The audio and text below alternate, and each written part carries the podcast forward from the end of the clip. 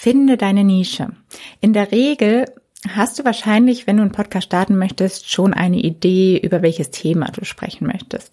Aber trotzdem kann diese Übung, die ich dir jetzt einmal kurz sage, immer noch helfen, das einfach noch mal ein bisschen zu festigen und ein bisschen ähm, klarer herauszuarbeiten, worüber dein Podcast wirklich gehen soll.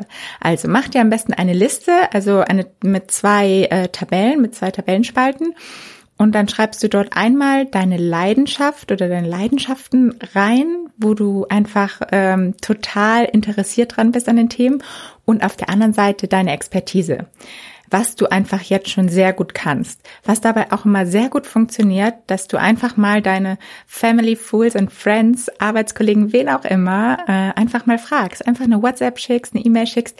Hey, ähm, über, braucht vielleicht ein bisschen Überwindung, aber es lohnt sich. Gibt es irgendwas oder was würdest du äh, sagen, was ich besonders gut kann? Das ist manchmal wirklich erstaunlich, was andere Leute dazu sagen. Kann ich wirklich nur empfehlen. Ja, dann hast du so grob dein Thema daraus zusammen und weißt, worin bist du gut und was ist deine Leidenschaft und hast genau das perfekte Thema für deinen Podcast gefunden. Und dann stellst du fest, dass es zu diesem Thema schon einen Podcast gibt. Natürlich gibt es schon einen Podcast zu diesem Thema. Es gibt zu jedem Thema schon einen Podcast. Aber das zeigt doch auch nur, dass es funktioniert. Wenn es noch gar kein Podcast zu deinem Thema gibt, ähm, dann würde ich mir vielleicht eher ein bisschen Gedanken machen, warum ist das so? Gibt es dafür vielleicht einen Grund? Ähm, aber sonst kommt jetzt nämlich dann der zweite Part, wo es ein bisschen mehr ins Detail geht. Ähm, wenn wir davon ausgehen, es gibt schon Podcasts, die in deiner Nische unterwegs sind, dann musst du dir jetzt nämlich ein bisschen Arbeit machen, ein bisschen Gedanken machen. Was kannst du anders machen? Schau dir diese Podcasts an.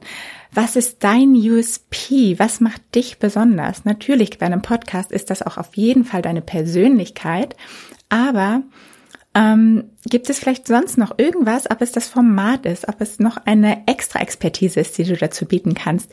Bestimmte Interviewgäste, die keiner hat. Überleg dir, was du bieten kannst, was kein anderer hat.